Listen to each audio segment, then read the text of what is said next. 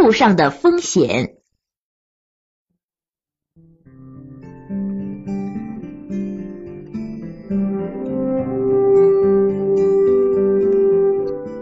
山姆和比尔是两个喜欢冒险的好朋友。他们听说攀登冰瀑风险很大，劲头马上就来了。他们买了一些攀登冰瀑的必需品，就向世界上最难攀登的布里达尔维尔大冰瀑进发了。布里达尔维尔大冰瀑在夏季是个大瀑布，一到冬季，严寒加上朔风劲吹，瀑布表面先结上薄薄一层冰。以后冰层越结越厚，就形成了像自天而降的冰的瀑布。要想攀登上去，有几个难题。这里的冰层易断裂，冰块和岩石会不时的崩落。冰瀑高大，人长时间在上面攀登容易冻僵，万一失去控制，就会像根大冰棍一样从高处摔下来。山姆和比尔在距离不远的地方开始往上爬，他们各自穿着带有十二根钢刺的金属登山鞋，手握钢钎和破冰斧，雄心勃勃的要争个高低。比尔攀登的那一面冰瀑上有不少冰洞，就像天然的阶梯一样，脚很容易伸进去。用破冰斧向上面的冰洞一勾。人就很快的登上去了，但山姆那面却是很厚的冰层，每前进一步都必须用钢钎打进冰层，攀登十分艰难。山风吹起的冰屑扑打在山姆的脸上，火辣辣的疼。他忍受着，一个劲儿的向高处攀登。当然，他也不断东张西望，寻找比较容易向上的道路。当他爬到冰瀑中部，正想好好歇一歇，突然听到上面咔嚓一声，接着噼里啪啦乱响。他抬头一望，只见比尔头戴盔帽掉落下来，背包从他身上飞出，雨点一样密集的冰块随着他一起翻滚着，从冰瀑上面倾泻下来。他跌在一块倾斜的冰面上。像坐滑梯那样飞快的滑出去，一下子垂直下落一百多英尺，从山姆的视野里消失了。山姆急得喊起来：“比尔，坚持一下，我马上爬下去叫救护车。”冰瀑下没有人回答。山姆开始向下爬。老实说，从冰瀑上面爬下来。并不比往上爬容易，而是更危险，因为无法看清脚下的情况，只能靠脚的触觉一步步退下万丈深渊。如果盲目往下看，不少人会产生高空的眩晕症，一下子失去平衡，会跌下去。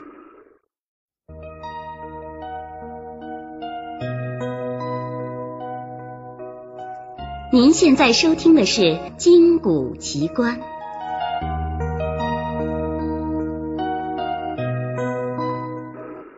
正在这时，比尔在下面高声叫喊起来：“山姆，你别趴下来，太危险了！我没事儿，只是脸上划破了几道口子。”山姆停住脚步，鼓足勇气向下望去，比尔已经站立起来了。人影小的像是雪地里的一只小兔子。山姆问：“出血多不多？”比尔说：“幸亏那张滑梯把我送到这个大雪堆里，才没摔死。我脸上没伤着大血管。你往上爬吧，我休息一下，争取赶上。”山姆这才放心了，把身体重心从一条腿移向另一条腿。让小腿肌肉轮换着得到休息。他镇静的打量了一下上方，比尔是从自己头上方跌落下来的。冰块崩落后，这一带的冰瀑随时有整个断裂的可能，那时就不一定让你侥幸逃脱了。但是，除了救援别人外，后退对于攀登者来说那是耻辱的。山姆侧耳倾听，发现上方的冰瀑确实很薄，冰瀑下的水流太急太大，连严寒都不能束缚住他们，而水却在下面把冰层消融一点，再消融一点。比尔不知底细，就出了刚才的麻烦。他向左边移动，不久发现上方有一个二十英尺高的半透明的冰窗，冰窗里流水奔腾，发出震耳欲聋的吼声。雾气水沫从冰窗上部一段开口处飞溅出来，淋在他手臂上，立刻闪闪发亮；淋在破冰斧上，斧头立刻变成不透明的冰柱。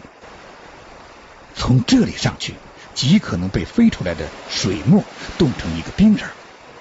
但山姆突然觉得这是一个比别人更好的冒险机会，他准备接受这个挑战。他举起破冰斧，找到一个位置，轻轻一敲，破冰斧就戳进只有半英寸厚的冰窗，里面流水正不停的冲刷着长满青苔的岩石。山姆甚至闻到了青苔发出的那种淡淡的甜香。他拉了拉，觉得冰窗还算坚硬牢靠，就开始继续往上爬。冰窗很薄，一定很脆。山姆调动全身的感觉器官，捕捉自己的一举一动在冰窗上的反应。说实话，登山鞋上的钢刺每戳一次，整个冰窗都要颤抖一次。发出像要破碎的嚓嚓声，但是山姆不慌不忙，慢慢向上移动，像蜗牛那样贴着冰窗向上爬着。这时，脚下传来比尔的叫声：“山姆，你那儿太危险，变换方向吧。”山姆没有回答，他不能分心，必须集中精力，严密注意冰窗的动静。只要继续向上攀登，就是最好的回答。他又一次举起破冰斧，向上一击，戳进半英寸厚的冰窗，然后缓慢的抬起右脚，让鞋前部的钢刺戳进冰床，感觉一下冰窗摇晃的程度，再把身体重心向上移动。终于，他一步又一步攀登到了冰床上方的冰洞里。他休息了一会儿，仔细观察，发现前面又是一个半透明的冰窗。这时，比尔又在喊：“山姆，人家爬冰瀑，你简直爬冰窗、爬冰帘。向右方移动五十英尺，那上面的冰要厚实点儿。不，我就是要沿这条路爬上去。我要创造攀登最薄的冰瀑世界纪录。”山姆半认真半开玩笑的谢绝了比尔的好意，他又像不怕寒冷的壁虎那样顺着冰窗爬上去。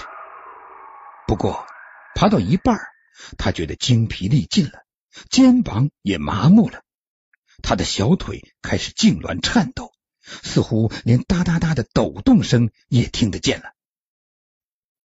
这时，山姆只能靠意志和毅力。向上攀登，他望了一下冰瀑的美景，又举起破冰斧向上一击，再一击，翻过一块又一块冰床。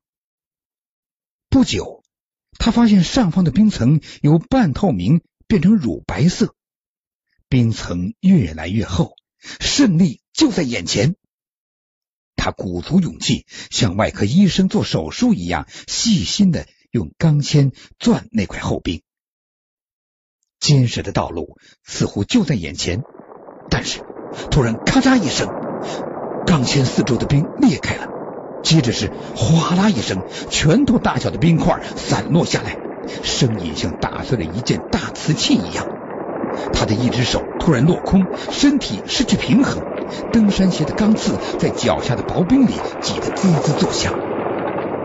他好不容易稳住身子，抓住身边一根突出的冰锥。这时，他才听清刚才弄碎的那些冰块滚下去，形成一股碎冰流，在万丈深渊发出轰隆巨响。山木再也不敢放松警惕了，他慢慢的、不十分用劲儿的转动螺旋钢钎，让它在坚冰上钻出一个又一个洞，一步步向上攀登。当他到达冰瀑顶点时，夜幕降临了。他靠在冰冷的石头上，注视着比尔头盔上的灯在冰瀑上摇晃闪烁。他放下一根绳索，但比尔摇摇手，不肯抓住绳索。他正在翻越一朵大冰花，一堆凸起绽放的冰瀑，灯光使冰花放射出奇异的光彩。不久，他俩紧握双手，坐在山顶上，觉得这次冒险真如梦幻一般美妙。